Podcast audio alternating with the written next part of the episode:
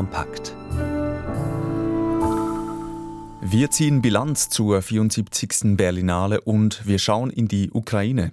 Dort kämpft die UNESCO gegen die Zerstörung von Weltkulturerbe. Das sind unter anderem die Themen heute. Am Mikrofon begrüßt Sie Simon Buri. Ich begleite Sie durch die nächsten knapp 20 Minuten.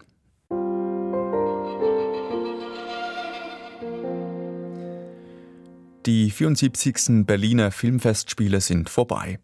Am Samstagabend wurden am Potsdamer Platz die Bären vergeben. Gewonnen hat der französisch-senegalesische Dokumentarfilm Daomé. Wir haben darüber berichtet in den Nachrichten.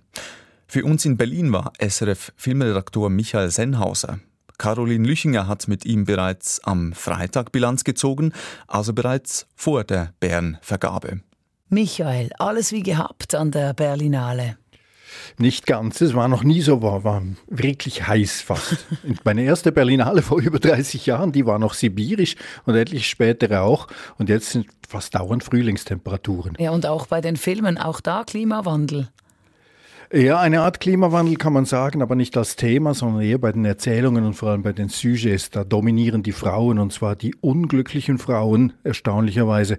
Es sind 20 Filme im Wettbewerb, 14 sind von Männern gemacht, vier von Frauen zwei von einer Frau und einem Mann je gemeinsam, aber thematisch war das wirklich die Berlinale der leidenden Frauen.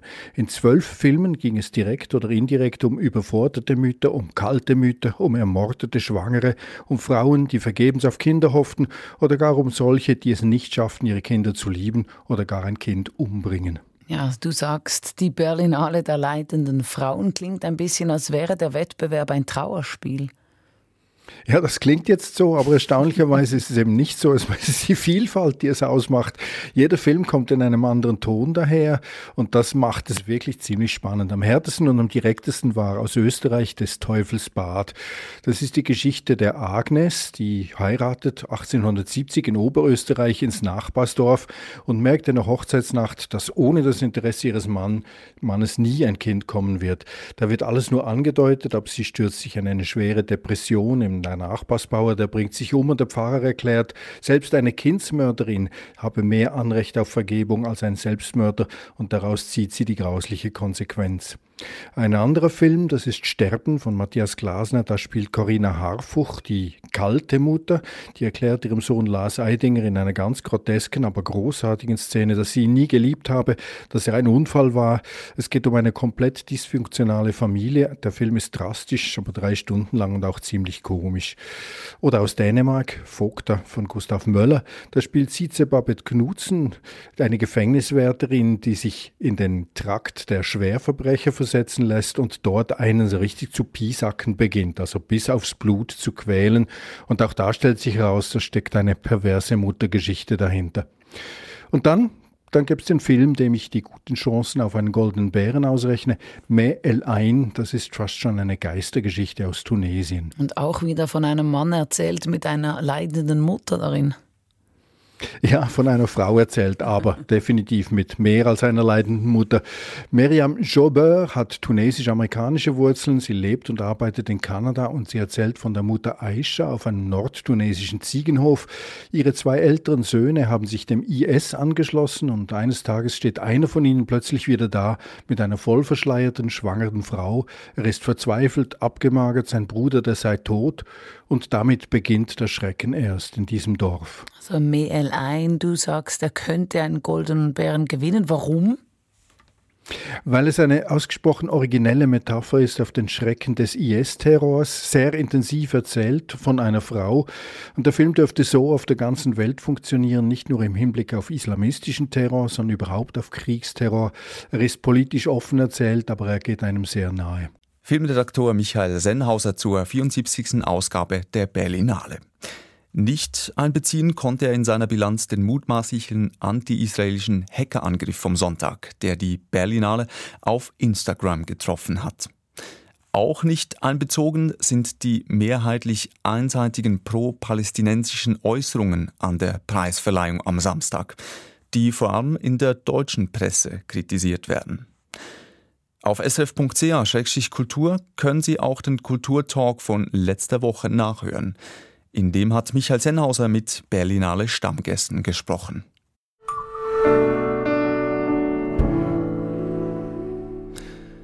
Vorgestern jährt sich zum zweiten Mal der Tag, als Russland die Ukraine überfallen hat. Tod und Zerstörung bringt der Krieg. Auch die Zerstörung und Beschädigung von kulturellen Bauwerken und von Orten, die zum UNESCO-Weltkulturerbe gehören. Rafal Zender hat mit Chiara Dezzi Bardeschi telefoniert. Sie ist die Leiterin des UNESCO-Büros in Kiew. Es ist das erste Mal überhaupt, dass die UNESCO in einem Land tätig ist, während der Krieg noch im Gange ist.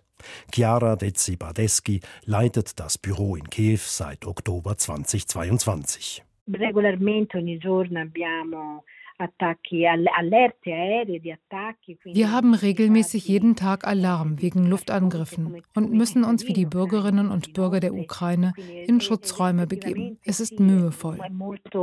Eh, Doch sie klagt nicht, denn jede Arbeit, die sie und ihre 20 UNESCO-Kolleginnen und Kollegen vor Ort bewältigen, sieht sie als Belohnung, weil wieder ein Zwischenziel erreicht sei. Sie hätten große Ziele und viel Arbeit. Ogni operazione che viene realizzata eh, è, per noi un grande raggiungimento, ecco, e quindi sono grandi obiettivi che richiede molta dedizione, molto lavoro. Arbeit gibt's genug. Mit Satellitenbildern und Besuchen vor Ort hat die UNESCO in der Ukraine 342 beschädigte oder zerstörte Kulturstätten exakt identifiziert. Bauwerke, Museen, Bibliotheken, Archive und religiöse Gebäude. Im Ganzen sind 5000 beschädigte oder zerstörte kulturelle und touristische Stätten ermittelt. Auf dreieinhalb Milliarden US-Dollar schätzt die UNESCO die Schäden am kulturellen Erbe. Hinzu kommt, dass die Einnahmen der Kulturwirtschaft eingebrochen sind, sagt Chiara Dezzi-Badeschi. Questo è accompagnato da una stima di più di 19 miliardi auf über 19 Milliarden US-Dollar schätzen wir die Verluste im kreativen Bereich. Berufsleute haben das Leben verloren oder ihre Aufträge eingebüßt, mussten das Land verlassen oder kämpfen an der Front. Der Kultursektor hat keine Mittel mehr.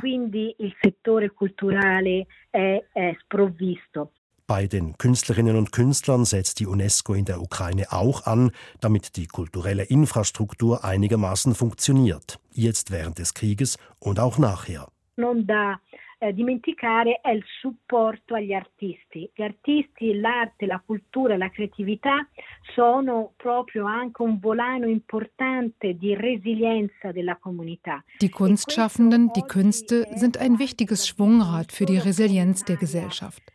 Sie bringen die Menschen zusammen. Dieser Austausch ist wichtig. Er macht die Kraft der Gemeinschaft aus und die Kraft von uns allen.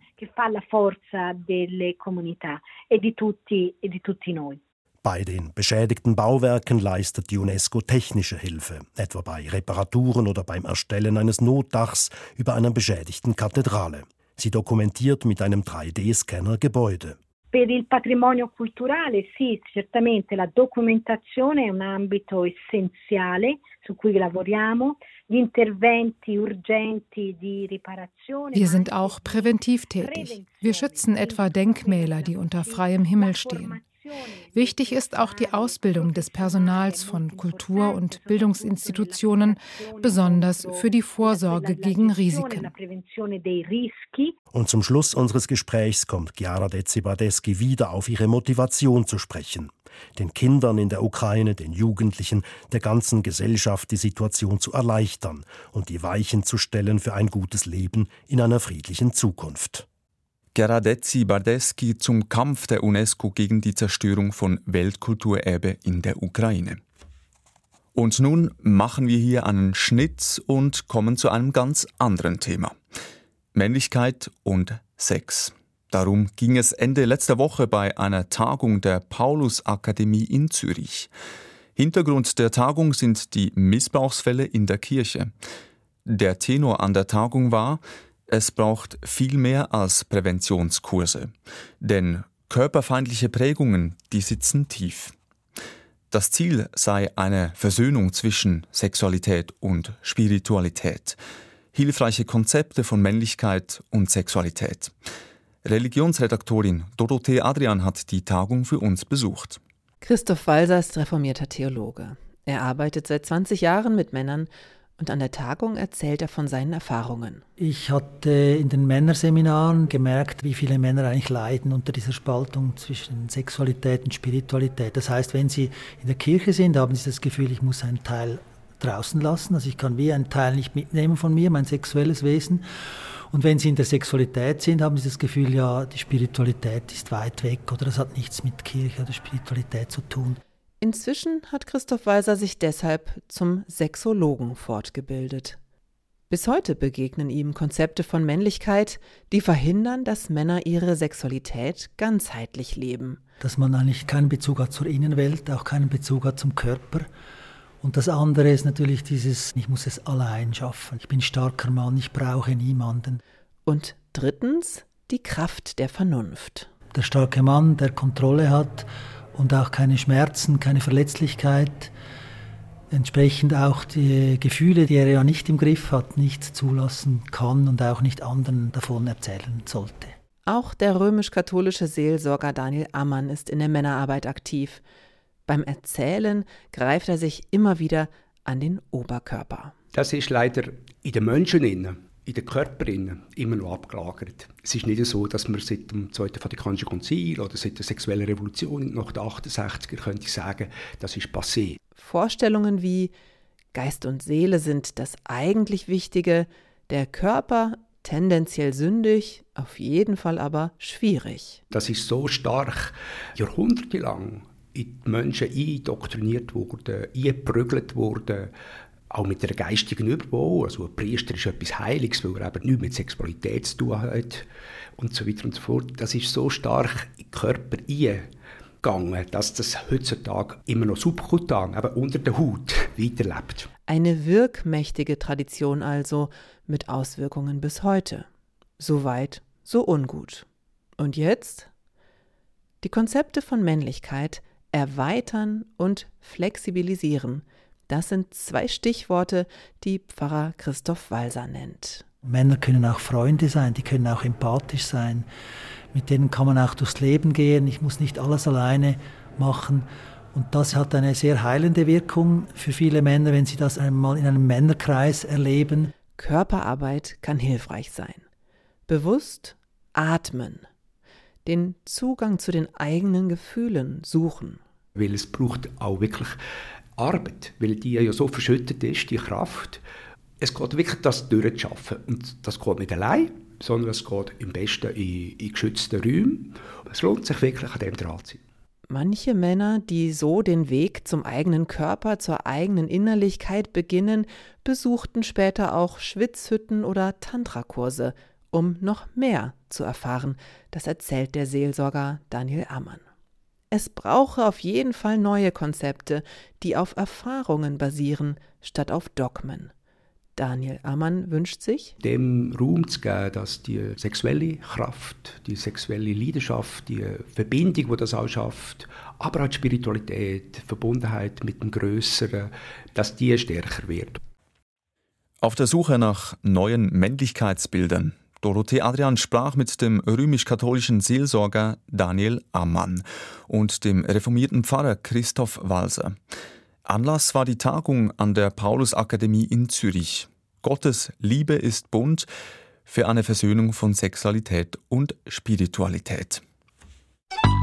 SRF 2 Kultur Platz 1 auf Spotify und ganz oben auch bei Apple. Er ist gerade einer der meistgehörten deutschen Podcasts. Hoss und Hopf, benannt nach den beiden Podcast-Hosts Philipp Hopf und Kiarash Hosseinpur. Doch der Podcast sorgt derzeit für Schlagzeilen. Die Vorwürfe, gefährliche Falschinformationen, Verschwörungstheorien und problematische Bilder von Männlichkeit, um nur einige zu nennen. Markus Teunert ist Psychologe und Männeraktivist. Er hat reingehört in den Podcast und ich habe ihn befragt zu seinem Höreindruck. Markus Teunert, Sie haben in den Podcast reingehört. Was war Ihr erster Eindruck? Zwei meinungsstarke Herren mit wenig Selbstzweifeln und einem Hang zur Polemik, die Themen aktueller Debatten verhandeln in einem für mich eher unangenehm gehetzten Ton und dabei ganz viele Narrative bespielen, die Medien lügen, es gibt eine geheime Agenda, die Mächtigen manipulieren uns alle, also viel verschwörungstheoretisches Geraune und ein antifeministisches Grundrauschen, das den ganzen Podcast durchdringt. Und trotzdem ist der Podcast momentan ganz weit oben in den Charts, wird oft gehört, findet Anklang. Was denken Sie, an wen richtet sich der Podcast Hoss und Hopf?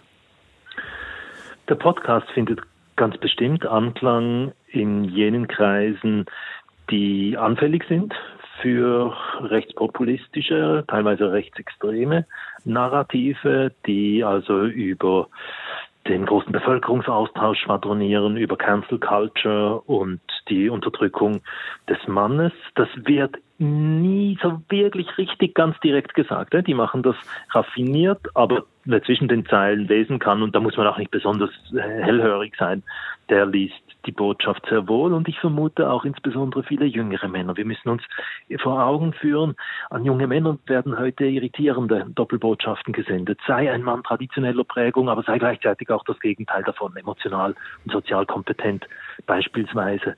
Das ist für viele Männer schwierig zu ertragen, diese Unsicherheit, die damit verbunden ist.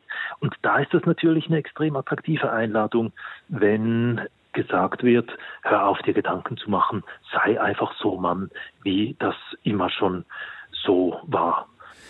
Der Podcast, der richtet sich zu einem großen Teil an junge Männer, das ist Ihre Vermutung. Jetzt die Frage, was hat das für Auswirkungen? Wir beobachten einen sich öffnenden Geschlechtergraben bei der jüngeren Generation, also den zwischen 20 und 30-Jährigen. Immer mehr Frauen, die signifikant stärker sich an feministischen, menschenrechtlichen, klimabewegungsgetriebenen Themen orientieren und junge Männer, die sich verstärkt auf diese Männlichkeitsbotschaften rückbesinnen und verstärkt eben auch anfällig werden für Verführungsbotschaften von ganz rechts. Auf der Spotify-Seite von Hoss und Hopf steht Zitat dieser Podcast nimmt kein Blatt vor den Mund. So beschreiben Sie sich also selber. Gezielte Provokation, was denken Sie?